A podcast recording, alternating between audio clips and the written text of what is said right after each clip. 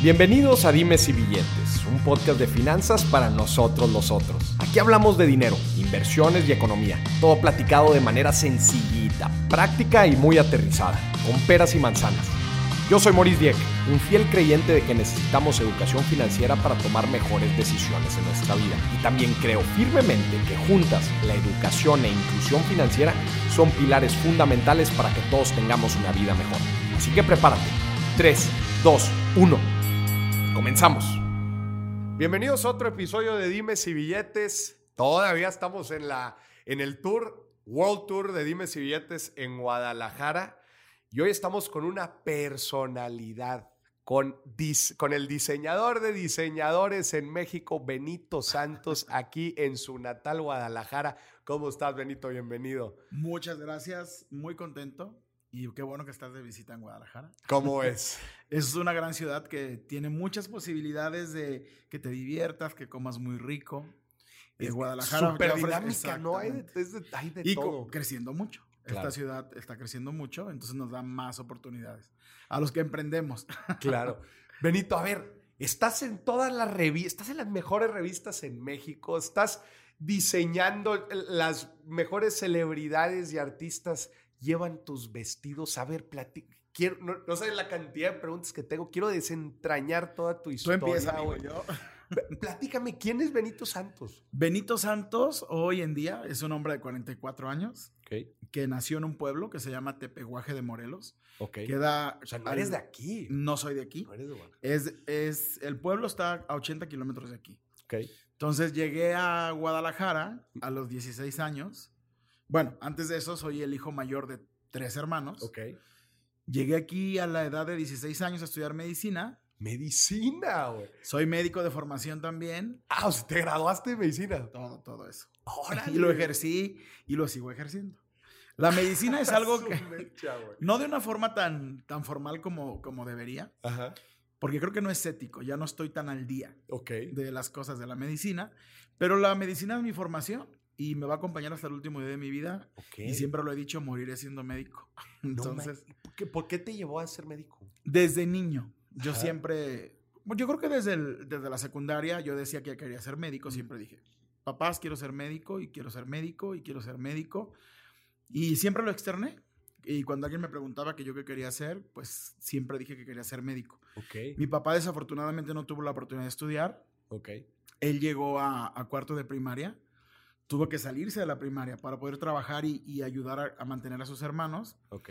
Entonces siempre nos decía, lo recuerdo muy bien, yo no sé cómo le van a hacer, pero ustedes me terminan la prepa, eso es obligatorio. Ok. A mis tres hermanos. bueno, a mí y a mis dos hermanos. Si ya ustedes quieren estudiar, yo les voy a ayudar. Pero la prepa, me la, me la terminan porque me la terminan. Y siempre nos decía, yo me hubiera gustado estudiar. Alguna vez le pregunté y le dije, papá, ¿qué, qué hubieras estudiado? Y me dice, yo creo que a lo mejor abogado. Dije, para abogado. Le dije, ah, mira, está bien. Ok. Entonces, eh, pues siempre era como estudiar, estudiar. Tengo una mamá que es muy entregada a los hijos, que incluso yo alguna vez le he dicho, creo que tú descuidas mucho a mi papá por cuidarnos a nosotros, porque llegábamos a la primaria y éramos los niños que siempre nos iba muy bien en calificaciones, cumpliendo las tareas, que también no sé cómo le hizo. Una mamá que llegó a sexto de primaria y cómo poder educar a tus hijos y ayudarles a las tareas. Es, son cosas que yo recuerdo y digo, híjoles, qué, papás tan brillantes. Sí, o sea, que tus papás no tuvieron un alto grado de, Exactamente. educación. Sin embargo, esa fue uno de los motivos en los que los empujaba a ustedes. Yo creo que sí, porque ellos, yo creo que lo han de haber platicado ellos. Tú sabes que las parejas tienen sus momentos de, de, conversaciones de los hijos y yo pienso que en algún momento dijeron, estos tienen que estudiar. Ya. Porque mi otro hermano es filósofo, tiene una maestría en filosofía. Órale. Y tengo un hermano que es contador. Qué chingón. Y está muy dedicado a las finanzas y a, la administración. Y tú fuiste Los dos me ayudan, ¿eh? Los dos, uno está de tiempo completo conmigo y el otro. Ah, el contador. El, el, filósofo es el que está de tiempo completo. El filósofo es el que está. Pero déjame te digo algo. Le gusta tanto lo que hace. Porque le gusta la investigación. Ok. Entonces, Luis Gerardo se llama. Él tiene la empresa como en un control muy estricto de procesos. Ok. Y sin que, si él no hubiera llegado cinco años a la empresa, pues a lo mejor no estuviéramos platicando tú y yo ahorita. O sea, eh, eh, de la filosofía pasó a los procesos empresariales. y él fue el que metió los procesos a la empresa. Órale, Que a mí me generaba como, pues, mucho conflicto. No, no entendía Claro. por qué tenía que haber un ingeniero industrial en la Claro. empresa. Pero Entonces, era filósofo. Exacto. Pero tiene una visión muy grande. Pero bueno, regresando a, eso- a esto de la medicina, pues yo decidí estudiar medicina, llegué a los 16 años, entré a la primaria de 4 años. Ok. Yo creo que antes no, no había como las reglas que hay tan estrictas ahora de decir, tienes que entrar cumpliendo 6 años. Claro. si no, no. Sí, grande. Eh, también sé que me metieron a la primaria para hacer dos, tres primeros, porque no había un kinder en, en mi pueblo. Mm. Pero me fue muy bien. Aprendí a leer muy rápido, saqué el primer lugar de aprovechamiento y ya no me detuvieron. Ok. Siempre he dicho que las cosas son como tienen que ser. Hoy en día soy más consciente de cada cosa que me ha pasado en la vida. Tiene un porqué. Sí. Anteriormente no pensaba así. Yo siempre dije, ¿por qué no me detuvieron? ¿Por qué? Recién salí medicina, ¿eh? Porque de 16 años en medicina, pues Estabas chico. muy chico. Sí. Y recuerdo que llegué un 3 de septiembre de 1993. Soy generación 93-99 de medicina. Ya. Un aguacero, porque aquí en Guadalajara la lluvia es Está. entonces la- me acuerdo perfecto de, de ese día y medicina no es, una, no es una carrera donde la gente de repente a la primera entra tan fácil. Para gente- entrar. Hay gente que tarda cuatro años en entrar a medicina, cinco años en entrar a medicina. Y yo recuerdo, porque entré en el grupo de la tarde, convivir con gente que tenía 22 años, 23 años. Ya, güey. Tú tenías Y ahí 16, empieza como, güey. exacto, ahí empieza como ese primer conflicto de venir de un pueblo Sí. de un pueblo de que no había comunicación de nada, no, no es lo que es ahora, ¿no? Hoy estamos muy globalizados y, y- Claro. y tenemos una comunicación de todas las formas, ¿no? Y fue complicado. Y te digo, en aquel momento yo decía, Ay, ¿por qué, no, por, qué, ¿por qué estoy aquí? ¿Por qué no me detuvieron? Pero soy un hombre que le gustan los retos y que eh, hoy, debo decirlo, la medicina es algo a la que le debo una disciplina muy grande. Y creo que la medicina va de la mano al éxito que ha tenido Benito Santos como diseñador porque creo que es de las pocas carreras donde sí te formas. Eh, no digo que las otras no, pero en otras carreras donde no está de por medio la vida de una persona, Mm. tú practicas después y vas aprendiendo. Medicina no, medicina te tiene que sacar muy formado porque, Claro. porque estás en contacto con, con las personas, con seres humanos desde muy corto tiempo. Claro. Entonces, esa disciplina de trabajar, de estudiar, irte a la biblioteca o salir muy tarde del hospital, creo que es parte del éxito de Benito Santos. claro. y ahorita, y ahorita dijiste, oye, hay gente que tarda 3, 4 años en entrar. Exacto. Deja tú entrar, güey. Terminar. Terminar y encontrar un trabajo. Y encontrar un jale, güey. Y si no tienes un trabajo como médico, pues tienes que hacerte de una cartera de clientes que también te puede llevar otros 5 o 6 años. Claro. Y si haces una especialidad, otros 4 años. Entonces, es, es, es complicado, pero bueno, eh, soy médico Eres médico. y No hiciste especialidad. No, pero moriré siendo médico. Aunque ahora me dedico a otras cosas, que Sí. también tiene algo que ver mucho con mi niñez, porque desde niño ilustro. Entonces imagínate, en los ochentas, eh, si ahorita es complicado de repente tener un hijo diferente para los padres de familia, que se salga de esa normatividad que de repente la sociedad dicta, Sí. imagínate para mis papás tener un hijo que dibujaba muñecas en los cuadernos. Claro. En, en, el, en, el, en aquellos. Hace treinta y 80, tantos años. Sí. ¿Cuántos? Cuarenta y tantos. Tengo 44 años. Pun tú hace eh, 30. Güey, te ves 30. mucho más joven, la neta, güey. No, no te ves de Ay, me- ay, 44. me, me cuido, me cuido. Entonces yo dibujaba, hacía en los cuadernos de texto gratuito que mi mamá los, los. Recuerdo que una tía que es educadora y mamá encuadernaban los con cartulinas, Sí, los, sí, sí, los libros y bueno, en un pueblo, como, las familias de repente en un pueblo no es tan grande. Entonces nos conocemos todos, hay, hay- Claro. las familias son muy unidas. En algún momento yo tuve la culpa y yo pedí que un día llegué a mi casa cuando yo estaba en medicina y le dije, mamá, ay, mamá, tira todo esto ya para qué lo quieres. Hoy me arrepiento, ¿eh? Ok.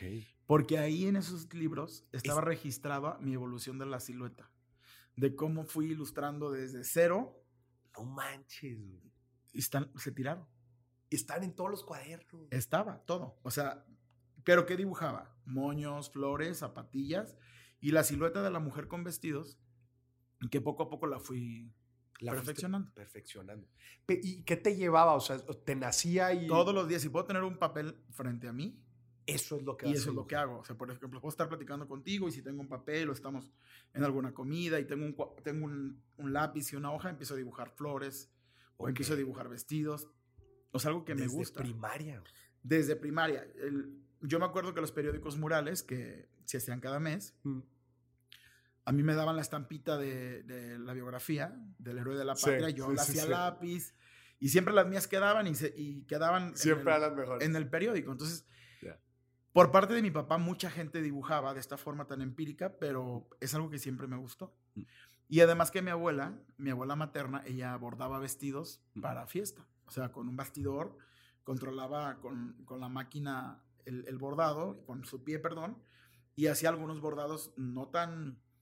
No eran vestidos como de alta moda, pero sí tenían un trabajo artesanal. Ya.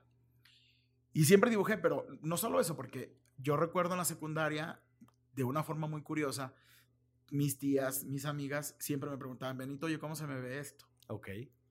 En el bachillerato igual, en la universidad pues más. Mm. O sea, en la universidad yo acompañaba a mis amigas de compras. Porque ya les empieza como a interesar un poquito más. Sí, y porque te ven con ciertas características que yo creo que eh, es un lenguaje corporal donde tú externas lo que te gusta. Ya. Y recuerdo que hasta la, para la misma graduación, o sea, de medicina, yo mm, les decía a mis compañeras, hazte esto, que te haga la costurera tal y cual cosa, ¿no? Entonces, la moda es algo que me ha acompañado, pero yo no era consciente de esta industria como tal. O sea, en la cabeza de Benito Santos no pasaba eh, nunca eh, en la mente que esta industria era multimillonaria mm. y que hay capitales de la moda y que se generan grandes fuentes de empleo mm. y que al final de cuentas, pues todos traemos ropa. Claro, claro, claro de una forma u otra, y independientemente de la forma que cada quien tenga de vestir, todos traemos ropa. Todos traemos ropa, claro.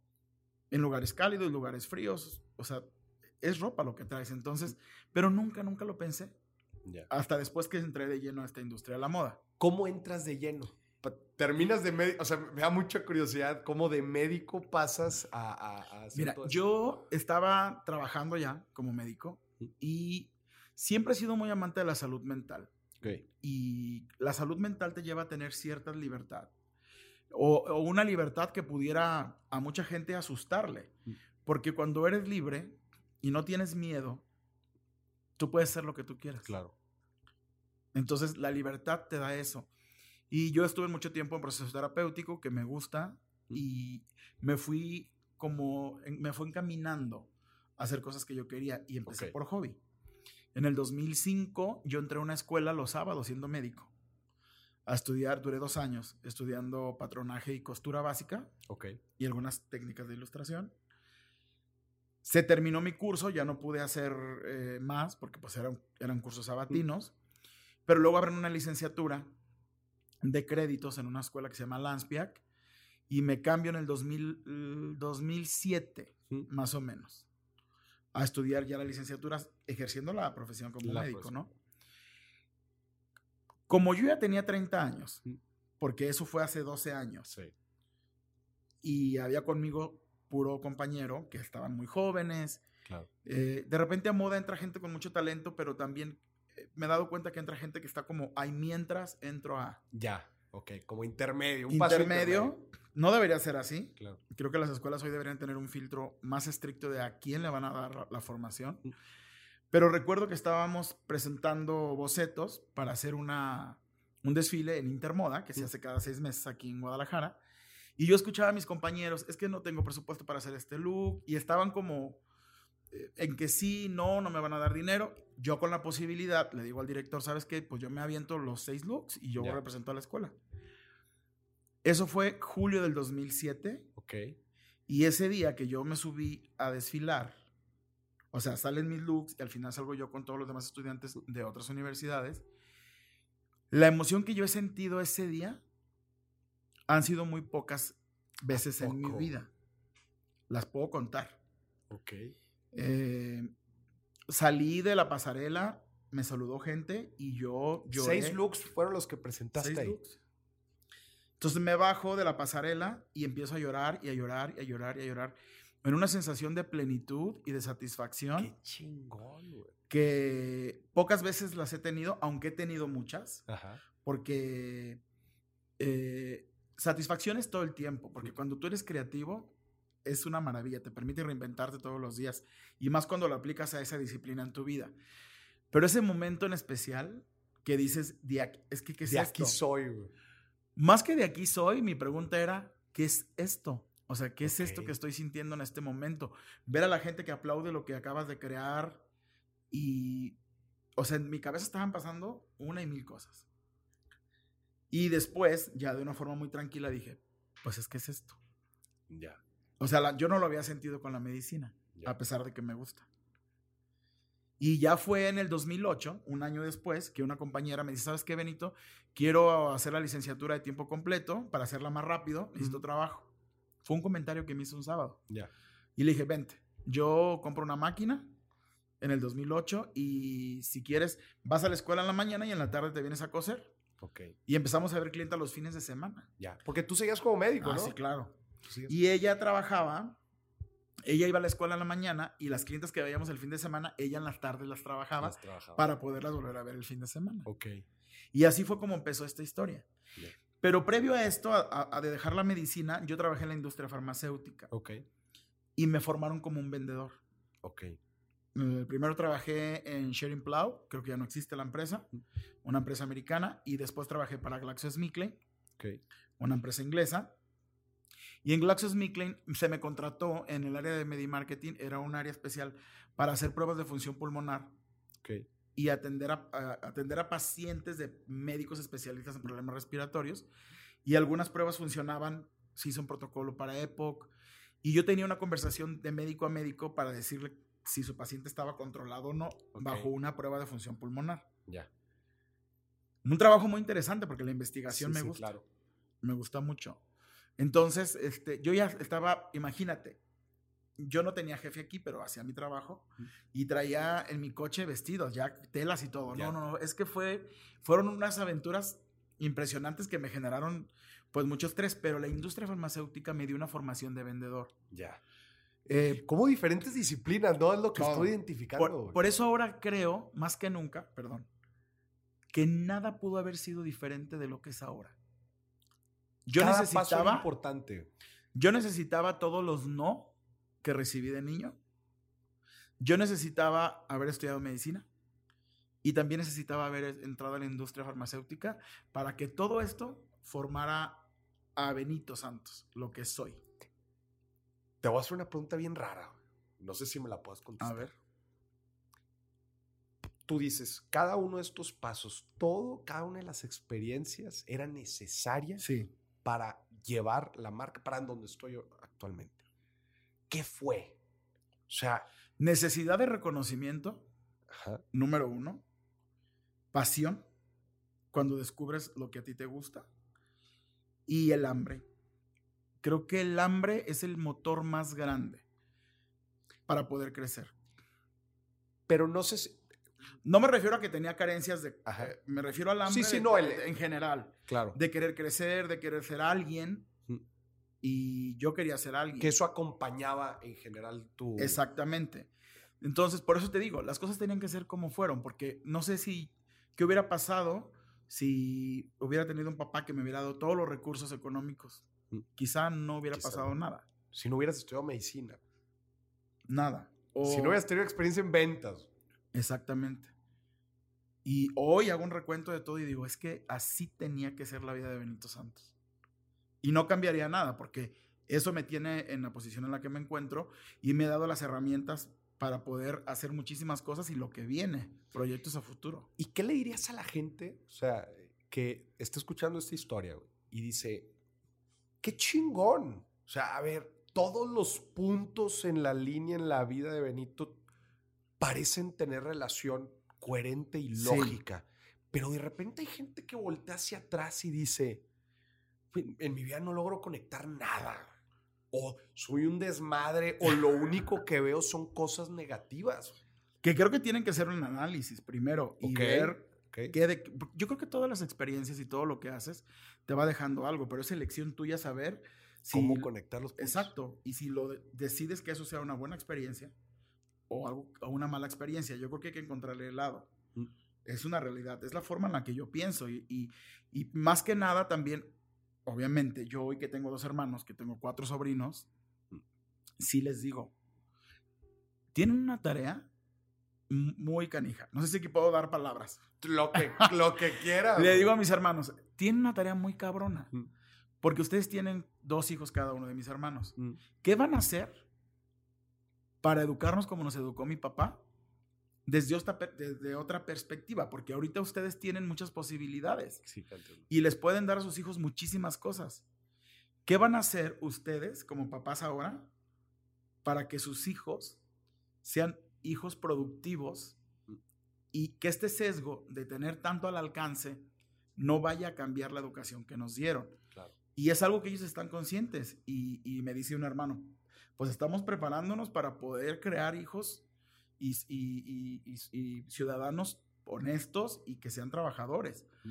Porque hoy yo tengo gente que trabaja conmigo, de, que está llegando a, a ser adultos mayores y tengo gente muy joven y hay una diferencia en la forma de trabajar, en la forma de ser responsables. Y entonces no sé qué fue lo que pasó, que encuentro una cantidad de jóvenes hoy, no todos, porque no voy a generalizar, que no, hay, no existe un compromiso. Y yo, que a uno de mis hermanos que está más tiempo conmigo, le digo, esto es lo que yo no quiero que tus hijos sean. ¿Qué vas a hacer? Y, y, es una pregunta que le digo a amigos, y que lanzo al público, que les digo, ¿qué van a hacer para que sus hijos pues tengan un, sean diferentes en la vida? Claro.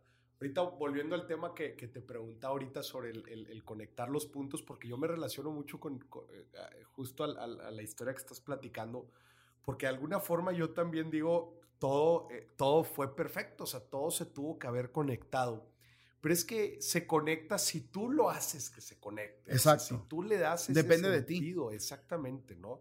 Entonces, creo que la gente que hay veces se queda con el, pues es que no, porque a mí todo lo que me ha pasado, como tú dices, todo lo que me ha pasado es malo. No, se me hace que lo estás viendo diferente. Lo ves diferente. Y tienes que conectar, al final de cuentas, todos hemos vivido cosas y todos seguimos construyendo cosas. Cada experiencia va sumando y todo, y vamos creando nuevos puntos en la vida. Steve Jobs tiene una plática padrísima en Stanford donde habla esto de connecting the dots. Pero sí, justamente es esto, como me encantó lo que dijiste, no has analizado bien, o sea, creo que, creo que tienes que volver a recapitular. Y ahorita con todo lo que has, has estado platicando, también logro identificar que tú tienes una formación bien interesante, güey. O sea, eh, tú, como, como, digo, fuera de lo que, fuera de lo que estudiaste, etcétera, eh, tú has, tú has eh, puesto varias veces, has sacado lo que, lo que tus papás te enseñaron a ti, la forma, la forma en que, en, que los criaron. Me gustaría que nos platicaras un poquito más de esto, porque justo es lo que le dices a tus hermanos, de que, cuidado, no la vayan a cajetear. Mi papá eh, rentaba tierras para poder sembrar maíz. Ajá. Entonces, yo recuerdo que nosotros íbamos a trabajar como si fuera un empleado más que él contrataba. Ok. Y a mí nunca me gustó el campo yo quería dibujar, yo quería las artes, pero tuve que hacerlo, te digo, son de las cosas que hoy me, formaron mucho, ¿no? Mm. Entonces recuerdo que yo siempre en aquel tiempo pensaba, pero si mi papá es el que está sembrando, ¿por qué yo tengo que trabajar como si fuera un empleado cualquiera? Aunque qué bueno que fue así. Entonces así nos educaron. Entonces mis, tres, mis dos hermanos y yo trabajamos en el campo, mi papá plantó caña, sembró maíz, sembró Milo. cuando la devaluación en México engordó ganado, íbamos a, sacar silo, que es una pastura que le dan especial al ganado para echárselo al ganado. Nunca se nos dio un trato diferente, diferente. porque mi papá siempre nos decía, ustedes tienen que enseñarse a trabajar, mm. lo que sea. Y yo creo que le atinó. o sea, yo un día, mira, recuerdo, fuimos a un lugar cercano a limpiar como un lienzo que estaba de, la parcela. Y yo recuerdo que me dio el asadón. Y pues por hacerlo mal me sangré. o sea, me ampollé y me empezó a salir sangre. Yo pensé que él me iba a decir, pues ya párale, ¿no? Y me dijo, no es que lo estás haciendo mal. Agárralo, que no se juegue aquí en tu mano porque te vas a volver a ampollar.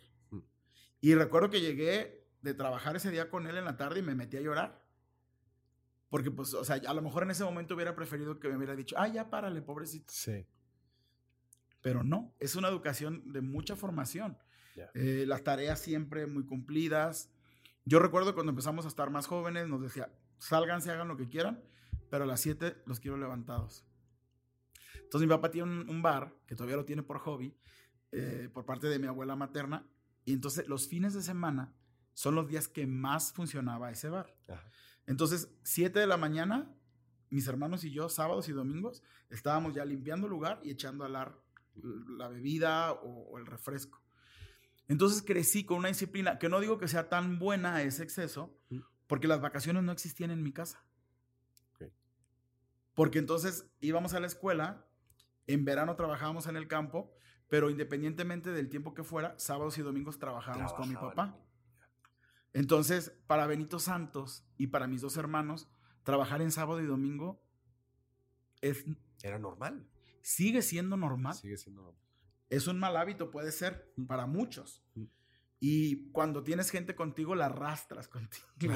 sí, sí. Porque yo de repente eh, digo, ah, es que mañana sábado hay que hacer estas fotos, hay que hacer esto. Espérate, Benito, no manches. Y para mí es como. Sí, sí, está como en mi chip, ¿no? De que pues, no importa, yo las hago. Pero hay gente de mi equipo que. Así como, ¿cómo? Claro. Eso no lo, no lo, no lo, no lo critico ni lo juzgo, simple, sencillamente es una forma en la que a mí me educaron. Y la medicina, que también la medicina, pues no hay horarios, ¿eh? Claro, claro esta educación que tengo tus padres es clave para que Benito Santos esté donde esté hoy? Me queda muy claro. Me queda muy claro y más que nunca porque eh, mi papá, un hombre muy honrado, un hombre muy trabajador que salió adelante. Imagínate el grado de que mi papá dormía arriba de las mazorcas cuando piscaban. imagínate la pobreza en la que vivían. Mm.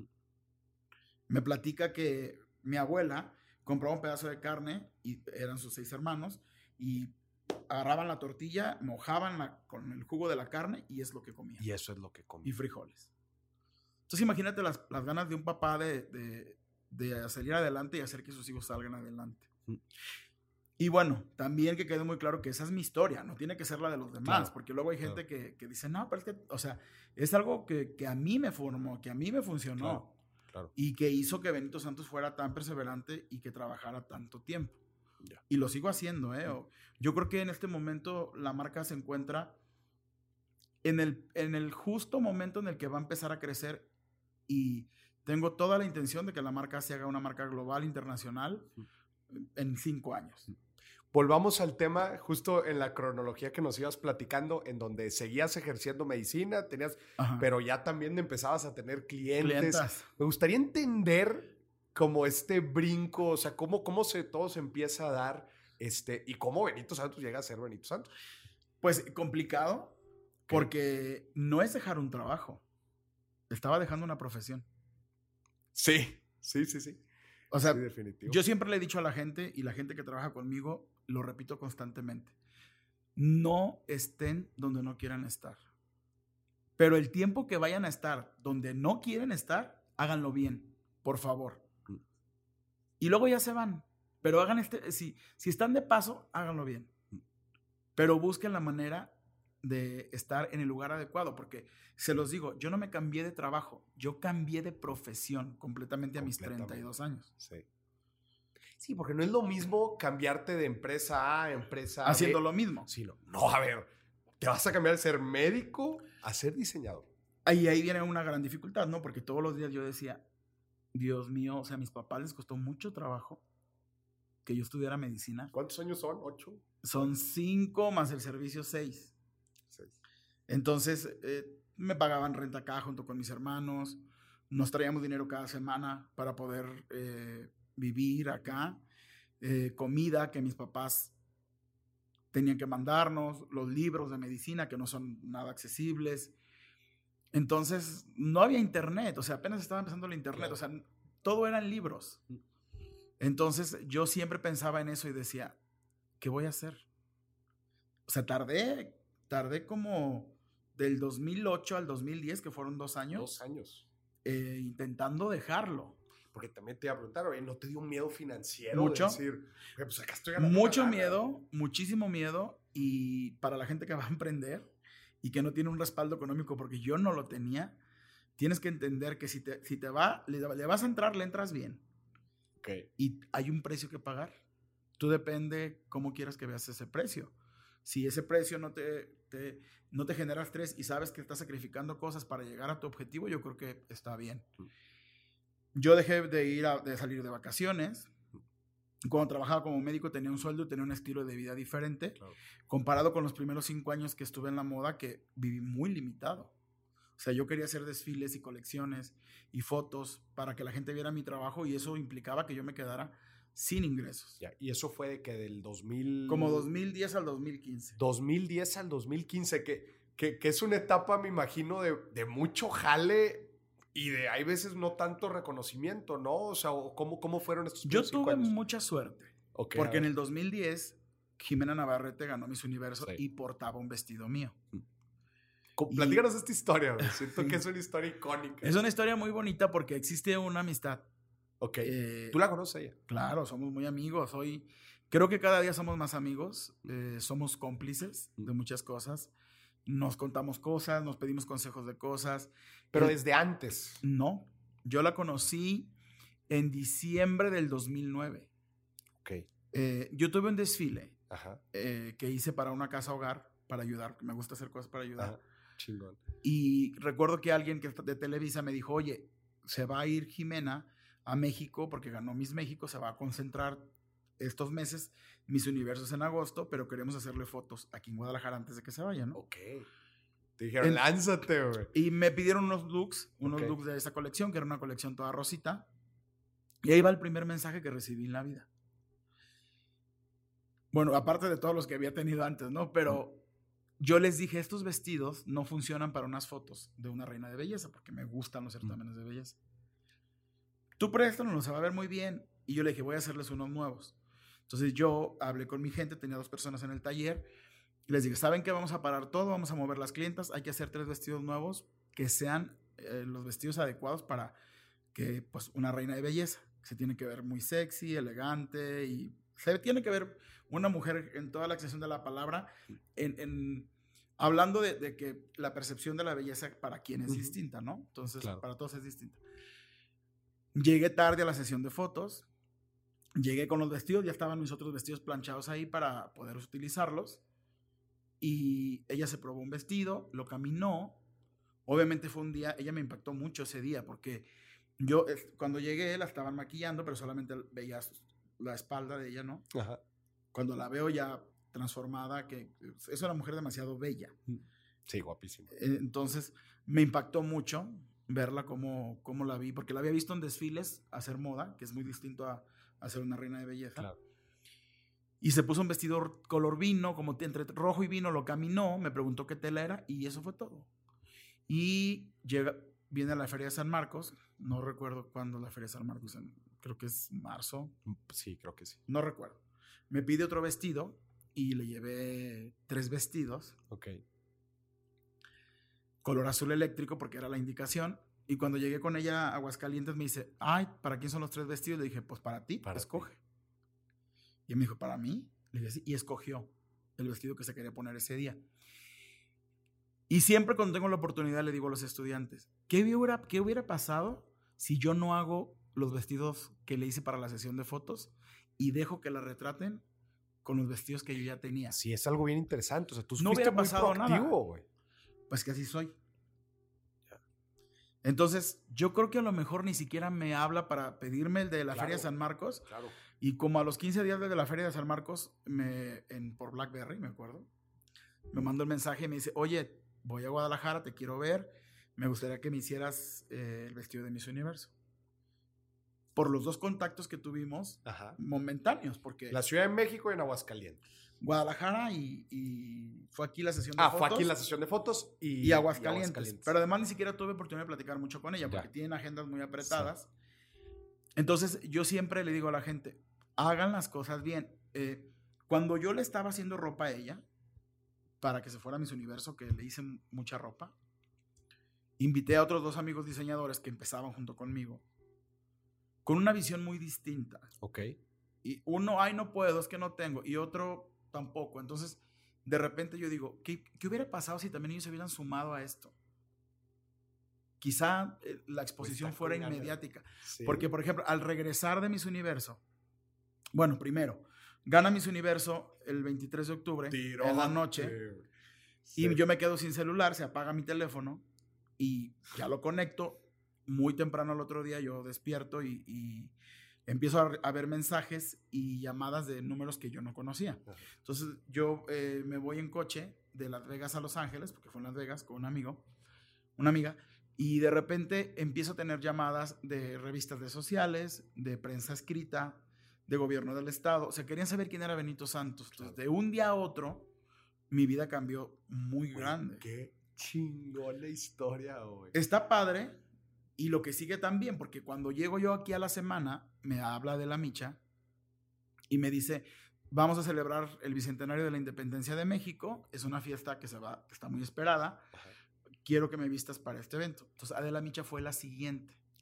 Pero a mí cuando Adela Micha me habla, me hablan un día en la tarde, pensando que yo estaba en México, porque mucha gente durante mucho tiempo pensaba que yo vivía en México.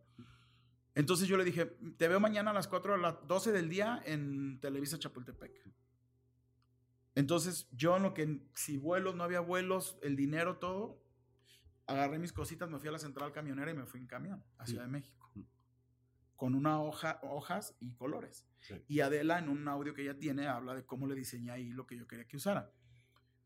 Y es a lo que voy con que las cosas se pueden tomar las oportunidades o no tomarlas. no tomarlas. Porque pude haber regresado y ay, no haber hecho nada. Claro. O sea, pero yo decidí. Después de Adela Micha empiezan a buscarme muchas personas, tanto de la política, mujeres públicas que de alguna manera son líderes de, de opinión. Y yo dije, esto lo voy a hacer con mucha seriedad, me gusta y voy a tomar las riendas del negocio como deben ser. Que pude haberlo no hecho. Y pude haber dicho no muchas veces. Pero yo decidí que así, entonces es una elección. Lo que yo estoy viviendo, yo lo elegí también. Claro. Güey, está bien interesante, o sea, ese hambre que tú tienes de ver una oportunidad y decir, pues nada de que no, que qué flojera, de que no tengo tiempo, de que no, tengo dinero. Esto. Y también algo que identifico también bien fregón es eh, siempre entregando de más, güey. Eso es algo bien importante. Y la gente, todas las celebridades que hoy tengo la fortuna de decir que son muy amigas mías, casi todas, las mujeres importantes a las que he vestido, saben que Benito Santos les tiene no solo una opción, hay dos. Qué chingón. Igual para las editoriales de moda, para lo que sea. Si tú mandas una sola prenda, las posibilidades de que tu prenda esté retratada son menos. Sí, claro. Si mandas tres prendas, las posibilidades van a aumentar. Entonces, es una forma de también eh, consentir al cliente, hacerlo tuyo. Tú, tú tienes que tener la capacidad de quedarte con el cliente. Claro. Y una forma de que el cliente sea fiel a ti es hacer esas cosas, darle un servicio y una atención. Sí, justo como, como Jimena dijo, Achis, ¿y de quién son estos tres? No, pues son para que escojas. Sí, y, y, si, algún día se lo preguntan, bueno, que se lo han preguntado muchas veces, ella dice, no sé ni por qué Benito me hizo, me hizo tantos vestidos, pero ella se sentía muy cobijada. Ya. Qué fregón, güey, porque luego lo que va pasando muchas veces en los negocios es, vas creciendo y luego te empiezas a poner tú mismo muchos moños de que no, y si quieres, ¿eh? Y si no, y, si quieres. Tú no, tú siempre, cómo sí, cómo sí entregar, cómo ofrecer de Ahorita hay momentos en los que digo no a cosas que no van con la marca. Sí, que, digo, ya estratégicamente. Ya hay una estrategia porque ya tengo un equipo de marketing conmigo, una agencia de estrategia digital también conmigo, de relaciones públicas. O sea, ya en la empresa somos setenta y tantas personas. No manches. Entonces ya no soy yo solo. Hay gente, te digo, jamás pensé que iba a necesitar unas ingenieras industriales haciendo procesos y ahorita tengo dos ingenieros en, desarrollo textil que se vinieron de Puebla a trabajar conmigo, que tienen la parte de los procesos muy estudiada, que yo les aprendo todos los días. Y creo que mucha gente que está en la industria de la moda no se ha dado cuenta que necesita ese tipo de gente para poder crecer. Te pregunto, Benito, ¿tú, sientes que tú tenías talento? Sí, pero aquí se juntaron muchas cosas. A ver. Eh, conozco gente, lo que yo observo, gente con muchísimo talento a la cual yo admiro mucho, sin ganas de trabajar. Y la fórmula no funciona. No funciona, ¿verdad? Entonces, eh, gente también que ha tenido suerte, más talento, pero no tienen ganas de trabajar y la fórmula no funciona. Aquí tiene que juntarse todo, talento, ganas de trabajar y pasión.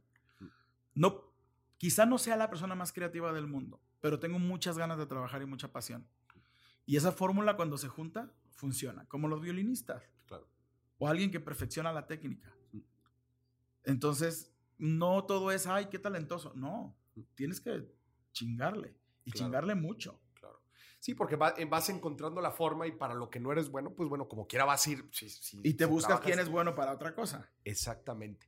Y dado este evento, ¿no? Sucede lo de, lo de Jimena en, en Miss Universo, te empiezan a contactar a otras personas. ¿En qué va la marca ahorita en el 2021, no? O sea, ya después su pasó Ok, nosotros tenemos eh, la pandemia mm. que me, me paralizó un mes, porque sí me paralizó un mes, me hizo reflexionar mucho personalmente de a dónde va Benito como persona, como mm. ser humano, pero también me hizo reflexionar mucho sobre la marca, ¿no? Porque yo hacía solo vestidos sobre medida para bodas, para eventos muy importantes, las mujeres utilizaban mis prendas para ir a una alfombra roja y, verse increíbles. Pues se acabó eso. Mm. Y entonces el mes de marzo y abril recibimos cero pesos en la empresa. Cero, ¿eh? 2020, marzo, marzo y abril 2020. Ajá. Y pues mi hermano y yo empezamos a hacer cubrebocas y en el mes de agosto creo que llegamos a vender un millón de pesos de cubrebocas. De puros cubrebocas. Porque la marca ya estaba. Claro. Que también en la pandemia aprendí más de lo que vale mi marca. Mm. Y de los 12 años que se había trabajado tan duro mm. para posicionarla y cómo hoy la gente reconoce que existe una marca mexicana que es Benito Santos. Y empezamos, te digo, cambió todo, adelantó todo. Yo traía ganas de tener mi e-commerce y no tenía tanta prisa porque yo tenía muchas clientas. Mm. En menos de mes y medio tuvimos que hacer todo y desde el noviembre del año pasado, del 2020, empezamos a vender en línea. Ya también vendes en línea. Sorprendentemente, con unas ventas realmente muy interesantes. Ya no a la medida, ya más como productos. Pues es que ahora ya son las dos cosas. Ok. No, Entonces, pues acaparaste un Exacto. Bonche son del mercado que antes no tenías. Me, eh, tengo un, no sé cuántas clientes puedo tener nuevas hoy en día, quizá unas 5 mil clientas que me han comprado nuevas, que no van conmigo a buscarme por un vestido sobre medida, pero que sí dan un clic y tienen un vestido más accesible. Claro. Entonces la pandemia a mí vino a favorecerme como empresa. Te reinventaste. Me reinventé y pues me dio estas herramientas para poder crecer. Entonces nosotros el 5 de agosto lanzamos Home. Eh, vamos a abrir nuestra primera tienda de todo para casa. Ok. Tengo mi línea ready to wear de novia, que son vestidos sobre medida que ya te puedes, digo, vestidos que ya están hechos que te los puedes llevar. Entonces está la marca de Home, que está por lanzarse. Está ready to wear, que es lo compras, te lo llevas. Están novias ready to wear y sigo yo diseñando sobre medida. Acá, aparte. Esto me está permitiendo ser más selecto con las clientas. Ok. Porque, y no es una payasada mía, ya no me da más el día. Claro. O sea, ya llegué al límite de clientes por día. ¿Cómo, ¿Cómo, le pongo más horas al día? ¿O cómo yo sí, no, no, físicamente puedo rendir una hora más? Ya no puedo. Claro, claro. Entonces, estoy muy contento con lo que ha sucedido. El equipo está creciendo. Eh, empezamos a contratar más gente y seguramente el próximo año vamos a tener que contratar muchísima más gente. Qué fregón, cómo se, se fueron reinventando y cómo dices, capitalizando la marca que fuiste construyendo por tantos años. Pero, insisto, todo fue porque había una marca porque se hizo branding, porque se le invirtió todo este tiempo. Si tú quieres de una forma por pura pasión mía, porque yo no tenía como todo el conocimiento que había de todo eso, ¿no? Eh, porque yo creo que a la industria de la moda en México le hace falta mucho eso. Que nos reconozcan, que, que sepan que estamos, que existimos y que tenemos un producto que ofrecer. ¿Cómo le has hecho para pelear esto? Porque sé que en la industria de la moda es todo un tema. O sea, las grandes marcas internacionales y cuando tú tienes una oferta nacional, ¿cómo le has hecho en este, este tema? Bueno, primero he hecho vestidos, eh, empecé haciendo vestidos sobre medida con diseños únicos y personalizados. Entonces tú ahí ofreces algo extra. Algo extra. Porque tú puedes comprar una gran marca, un vestido de fiesta de gran marca. Eh, estamos hablando de altos niveles. Sí pero quizá a tu evento, de un estrato socioeconómico muy alto, hay 50 mujeres que pueden comprarse el mismo vestido. Claro. Miami, Nueva York, Ciudad de México, donde quiera. Entonces, la, la, diferencia que existía en Benito Santos y que empezó a abrir el camino era que venían conmigo y me decían, Benito, quiero un vestido que no tenga nadie. Y yo sé que si me lo haces tú, no va a haber otro. Claro. Y las mujeres quieren eso. Pensando en esos eventos que son únicos. Si tú llevas a comprar ropa para el día a día, ahí sí ya no importa. Compramos el, jeans, la, t-shirt, compramos un vestido de día. Eso ya es distinto, pero cuando vas a un, a un, evento especial, entonces creo que lo que hizo fuerte a Benito fue eso. Empecé a ganarme el reconocimiento vistiendo a figuras públicas para eventos importantes, bodas. He tenido la oportunidad de vestir a mujeres muy importantes para las bodas, vestido de ceremonia, de alfombra roja, y eso le fue dando mucha fuerza a la marca. Esa es la clave, porque ¿cómo, ¿cómo ellas se convirtieron en embajadoras de, Benito? Claro. No, y como dices, una te va llevando a otra, etcétera, y se empieza a crear todo esto de la marca. Benito, ahorita, ahorita decías que la pandemia te ha hecho reflexionar a ti como Benito. ¿Hacia dónde vas tú? ¿Qué, qué, cambió en, en, esta pandemia y hacia dónde vas? Cambió el que estamos aquí. En un instante nos quedó muy claro que... Se acaba el changarro. Todo. Eh, quiero ser feliz todos los días de mi vida, haciendo lo que amo. Hoy más que nunca tengo claro que hay que ser muy felices, hay que disfrutar 100%, que sí hay que hacer planes a futuro, pero no despegar un pie del presente porque es muy incierto. Mm. Y creo que escucho a mucha gente hablar todos los días te voy a poner un ejemplo. En el caso de ponerse una vacuna o de no ponérsela o, X, ¿no? Y de repente escucho gente que me dice, no, nos vamos a esperar unos cinco años a ver qué, efecto tiene. Y mi pregunta es, ¿quién les dijo que van a vivir cinco años más? Benito hoy está consciente de que mañana ya no puede estar aquí. ¿Por qué voy a esperarme a vivir la vida feliz y ser una mejor persona todos los días? Yo no tengo los días comprados. Yo no tengo un minuto comprado. Yo no sé si saliendo de aquí me pase algo. Como con qué soberbia puedes decir, ay, en 10 años voy a estar. No, es el ahora lo que tenemos. Y estoy trabajando para que si el futuro llega, llegue como tiene que llegar. Pero lo que tengo que disfrutar es ahora. Y hoy quiero ser cada día un mejor ciudadano, quiero reírme más y yo creo que la gente que trabaja conmigo a mi alrededor sabe que hay un, un Benito antes y después de la pandemia. De la pandemia. Eh, si tú llegas a mi, a mi taller y encuestas a la gente que tiene mucho tiempo conmigo, te va a decir, Benito cambió mucho. Y sí, yo hoy me río mucho y hago bromas y, y porque me quiero llevar la vida así feliz. O sea, ¿qué, qué necesidad de pelearnos? Mm, claro. Oye, Benito, y, y justo recapitulando un poco el, el, todo este proceso que viviste en la empresa, en la parte que, que pasaste de, de ser un taller digamos, hasta a que ya diste este brinco, no sé, ahorita dijiste que tenías cuántas, como 70, personas. Estamos a un mes de cambiarnos a un edificio completo. O sea, estás hablando... De cuatro pisos y un loft para mí para trabajar. Qué chido. O sea, estás hablando que, digamos, se corporativizó este, hace... Estamos en ese proceso, que mi hermano es el que está metido de lleno, sometiendo a procesos todos. Era lo que te iba a preguntar, o sea, ¿cómo ¿Cómo pasas de ser un taller a ser una gran empresa? ¿Con qué cosas estás topado, güey? ¿Cómo le has hecho para que sea, para que tengas éxito? Mm, con la idiosincrasia del diseño en la moda en México, que va ligada mucho al arte y que siempre va a ir ligado al arte y que no porque yo venda un vestido o un pantalón de mezclilla o una t-shirt con mi marca voy a dejar de hacer arte porque tengo la capacidad de, de hacer colecciones que van ligadas al arte pero tenemos que entender todos los creativos que este es un negocio. Y como cualquier empresa, si tú no vendes, el negocio no funciona.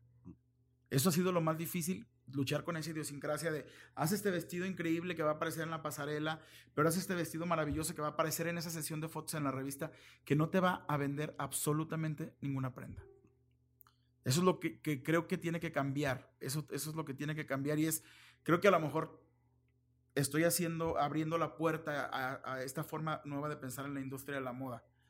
¿Por qué las marcas internacionales son multimillonarias? ¿Por qué nos venden ropa interior todas? ¿Por qué nos venden perfumes todas? ¿Por qué nos venden cremas todas? Ellos tienen una visión muy clara de que esto tiene que ser un negocio o se acaba. Claro. Y a los mexicanos en la industria de la moda nos hace falta entender que esto es un negocio o se acaba. Como mucha gente se va quedando en el camino. Claro. ¿Y cómo te fuiste o, de qué tipo de personas te fuiste rodeando ahorita mencionabas que tu hermano es... Mi hermano es, clave. Es una parte importante. Pero obviamente para llevar a la empresa de un, de un taller A a una empresa ya muy grande, ¿qué tipo de gente? me queda claro que tú eres toda la parte creativa. Yo hacía todo antes, ¿eh? Era contador, pagaba nóminas. Todo. Este, me metía a cortar. Nada. No, no, pues todo. De repente todavía, pero ya no tanto. Rodearte de gente experta en cada área. Tienes que aprender a delegar. Las cosas no las puedes hacer tú todo el tiempo. Y encontrar gente también es complicado. Claro. Encontrar la gente clave es complicado. Yo todavía tengo algunas vacantes que batallo mucho en, encontrar la gente que tenga el perfil. Mm, por ejemplo, eh, Guadalajara es una ciudad que aunque es grande, no tiene esa infraestructura de la Ciudad de México y creo que en Ciudad de México hay gente más profesional en ciertas áreas. Entonces, quizá hay que traer gente de México, como me traje dos personas de Puebla, a que sometieran a procesos todo lo de la maquila. Mm. Pero estoy muy convencido que tengo que encontrar la gente adecuada porque no... Claro, no hay, no hay forma No hay forma, no, ya no se puede. O sea, hoy estoy contigo, muy feliz de compartir este momento contigo, pero imagínate que yo, o sea, alguien tiene que quedarse dirigiendo. Claro. En todas las áreas. Claro, claro. Y eso ha sido lo que, la parte que ha sido clave, ¿no? Encontrar gente específica mm. para que estén en cada área y yo poder delegar.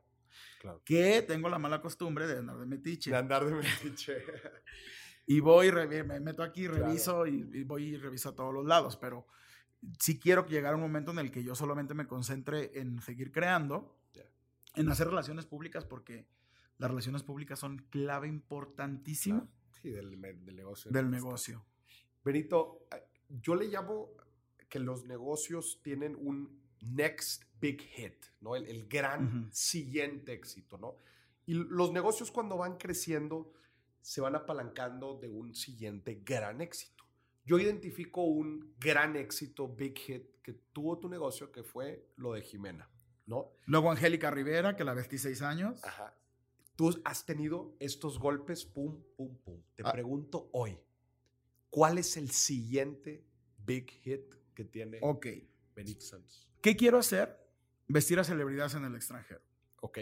De la mano de abrir puntos de ventas, porque yo se lo dije a mi hermano, en cinco años me gustaría estar intentando estar en Nueva York, en Milán o París. Mm. Eh, hay un lugar que no, que no tiene ningún mexicano. Eh, Venezuela tiene a Carolina Herrera, República Dominicana a Oscar de la Renta, ya no vive, pero esas marcas están. Están. No hace falta una, mexicana, una marca mexicana que, ocupe esos lugares y esté al nivel de esos diseñadores internacionales. Entonces, el siguiente gran paso es mis puntos de venta, hacerme global, como está empezando a suceder, y vestir celebridades del extranjero, seguir fortaleciéndolo aquí en México. Y tengo alianzas por ahí con, con gente con la que ya estoy trabajando que creo que le van a dar el impulso a la marca que necesita. Ya. ¿Qué necesita suceder internamente en tu empresa para que pueda, para que esto pueda pasar? Gente, la gente clave. La gente clave que me permita a mí hacer mi trabajo bien, que es lo que te dije, crear, hacer relaciones públicas, editar, editar muy bien todas las áreas, editar el trabajo artístico, editar la parte comercial, pero tener encargados, que es bien importante, encontrar gente que sea líder, muchos líderes. que está al nivel de la empresa, ¿no? Exacto. Benito, tú eres una pieza obviamente fundamental dentro de todo esto. ¿Cómo le haces tú para seguirte eh, subiendo tu propio nivel? O sea, con qué ideas te llenas, a dónde estudias, o sea, ¿cómo sigues creciendo tú, Benito, para ser Benito? Cada colección que hacemos es, hay que hacer una investigación muy, muy grande. Mm. Entonces, eh, no solo lo hago yo, lo hace todo mi equipo creativo o mi equipo de marketing, investiga conmigo, involucra todo el taller, la gente que cose, la gente que borda, todos tienen que saber qué viene y qué estamos haciendo porque quiero que se respire en el taller lo, que viene nuevo y por qué se está haciendo. Siempre. Entonces, soy mucho de hacer reuniones y platicar con la gente y decirles todo eso que va a suceder. Ok. Pero, te vuelvo a repetir, tuve la fortuna de crecer en un pueblo y soy muy folclórico. Ok. Eh, creo que soy un hombre que escucha mariachi todos los días. Okay. O intérpretes con mariachi. Estoy muy enamorado de México. Eh, te digo, soy muy afortunado porque crecí con dos abuelas que iban a moler nixtamal para las tortillas. Entonces, el folclore mexicano se vive diferente en el pueblo que en la ciudad. Claro, Y México me da mucho, me gusta mucho ir a la playa, aunque viajo mucho, pero México tiene una fuente de inspiración inagotable. Eh, acabo de hacer una colección inspirada en Juan Gabriel, que es otoño-invierno.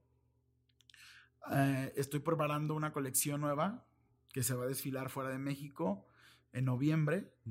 Eh, está inspirada en la cerámica vidriada, en el barro vidriado de una comunidad específica de Michoacán. Entonces, cuando yo empiezo a investigar mucho del folclore y lo que es México y todo el, toda, este, toda esta riqueza cultural que tiene el país, te da para hacer y hacer y hacer y hacer y hacer. Y ahí es que empiezo a encontrar un lugar donde puedo investigar, investigar, investigar. Vivimos en un país maravilloso. Entonces te, buscas empaparte mucho de todo. Sí, me, y reconozco que soy muy mexicano y, demasiado folclórico. Benito, a toda, a toda la gente de tu cale, a todos los, les preocupa algo en las noches. Hay algo que, híjole, no te deja dormir. ¿Qué te preocupa? ¿Qué me preocupa ahorita? Híjole. Estoy pensando porque, pues es que yo creo que estar sanos. Ok. En las noches me acuesto y digo, estos sueños son maravillosos, pido salud. Porque lo demás, yo sé que lo tengo. Mm. Y sé cómo hacerle. Ya lo hice una vez. Ya. Yo pudiera parar hoy y volver a empezar otra vez. Pero la salud es primordial en la vida de todos. Y, y cómo la pandemia pues, nos ha dado a relucir. Ah, no te digo. imagínate siendo médico y teniendo mm, chats con mis compañeros de generación y leer durante meses todo lo que estaba sucediendo en los hospitales. Imagínate. Sí, es que tú eres médico, es cierto. O sea, está, está bien. Entonces, imagínate el aprendizaje tan grande. Perdí amigos médicos, un anestesiólogo, un médico familiar de mi edad que murieron de COVID eh, atendiendo pacientes de COVID. Claro. Entonces, imagínate mi, percepción de la vida en este momento. es muy distinta. Oye, Benito, y para cerrar el episodio te voy a hacer dos preguntas muy financieras, a ver qué opinas. Número uno, me gustaría que nos platicaras una cajeteada financiera así que hayas hecho, que dices, ay, en tu negocio o en tu vida, donde quieras, pero una regada así financiera que dices, hombre, de Mira, la, una muy, muy que me quedó muy claro, porque me costó mucho trabajo salir de eso. Cuando yo empiezo a trabajar en la industria de la moda, empecé a vestir celebridades. Okay. Me empecé a llenar de trabajo. Pero la industria de la moda empezó a cerrarme las puertas. Okay. Porque la industria de la moda, como te dije hace rato, iba más ligada al arte, a las editoriales. Entonces, estas de acá son actrices, ellas no funcionan en esto, acá solo están las de cine, etcétera, etcétera. Okay. Cuando yo decido meterme de lleno a la industria de la moda y participar en los eventos de moda más importantes que hay en el país, una vez hice una colección que me gasté casi un millón de pesos en tela. En tela, güey. Lojos. Una locura. Y sin contar el, el, traerla, el confeccionarla. ¿Para cuántos vestidos era eso? Eran como 50 looks que presenté en Fashion Week. Pero Benito quería demostrar que era muy chingón. Entonces son esas cosas que no piensas y que no mides y que era por justificar, era por querer complacer algo que hoy no deseo complacer. Ya. Y ahí se te fue la inversión de... O sea, no, terrible. O sea, yo creo que duré dos años y medio pagando eso. No manches. No puedo una cajeteada. Sí, son cosas que dices, ya no lo hago. Hoy, por ejemplo, mi hermano me dice, tenemos tanto dinero para la colección y yo me adapto. Ese, ese es el presupuesto. Aquí está, es esto. Ya. Y yo le digo a mi gente, hay una requisición de algo, vayan con, ah, ya, con los que administran. A mí no me pidan. A mí no me pidan. A mí no me pidan porque yo les voy a decir que sí y, eh, compren esto, compren esto otro y no. Entonces también me costó mucho trabajo entender que había que tener un control muy estricto en los números. Mm. Porque soy tan creativo que me voy y me dejo ir, o sea, y no tengo límite. Y como dices, esa disciplina es importante para llevar el negocio al siguiente nivel. Sí, sí, yo, por ejemplo, tengo, ya con mi hermano, pues hemos hecho análisis de lo, cómo viene el siguiente año, qué tenemos que hacer el próximo año, cuánto hay que vender el próximo año, cosas que no pasaban hace cinco años. Claro. Oye, y platícanos una, un, un gasto culposo. ¿Cuál es el gasto culposo? Compro mucha ropa, muchos tenis. Tenis. De marca o no marca, pero, tengo y ni los uso. Nada más los tienes en la colección. Y compro y compro y compro. Donde voy compro 3, 4, 5 pares y eh, me gusta tenerlos. Y ahorita creo que traigo tenis también. Me gusta usar eso. No soy un hombre de muchos lujos, ¿eh? Mm. Realmente me gustan las cosas buenas y Claro que a todos, ¿no? Claro. Y llegar a un buen hotel y llegar a un buen restaurante y tener un buen viaje, pero yo creo que Benito Santos no. Así como me ves ahorita con un pantalón de mezclilla y una playera, yo puedo estar todo el tiempo. O sea, no. Pero sí, yo creo que los tenis es en lo que sí, de repente digo, ay, pero compré de repente... pares. no, buenísimo, Benito. Oye, pues muchísimas gracias. La neta es que qué padre, qué padre entrevista, escuchar tu trayectoria. Eres la inspiración de mucha, mucha gente en, en México. Te felicito por, por toda tu trayectoria. Síguela rompiendo. Eres, eres una muestra de que como mexicanos sí se puede cuando le agregas mucha disciplina, mucha constancia, mucho trabajo. Y, a mí me encanta tu historia porque es un, claro ejemplo de que siempre eh, cuando identificas la oportunidad, el tomarla como sea, no yo, le digo a la gente, no se hace el cómo no, sino el cómo sí. O sea, si esto es cómo sí lo hacemos, y creo que, creo que eh, tú eres un claro ejemplo de ello. También la forma en que te expresas de la educación que te dieron tus, tus padres, se me hace algo bien, bien padre, este, que cómo, cómo eso te ha ayudado al final de cuentas a, a, convertirte a la persona que eres. ¿Le agradeces a tus padres? Sí, claro, todo el tiempo.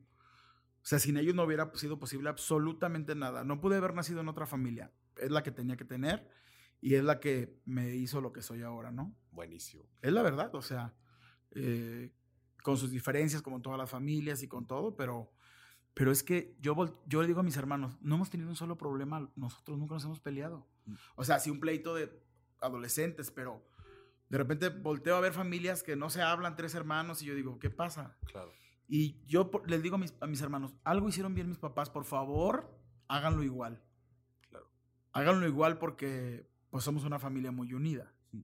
Qué chingón. No, qué fregón y que también busques pues eh, eh, llevarlo a, las nuevas generaciones y me imagino que con tu gente has de ser igual, ¿no? En la empresa, el, buscar pues también cómo hacerlos crecer, etcétera. Pues sí me gustaría y siempre les digo que estudien. Yo siempre les digo, por favor, prepárense, prepárense.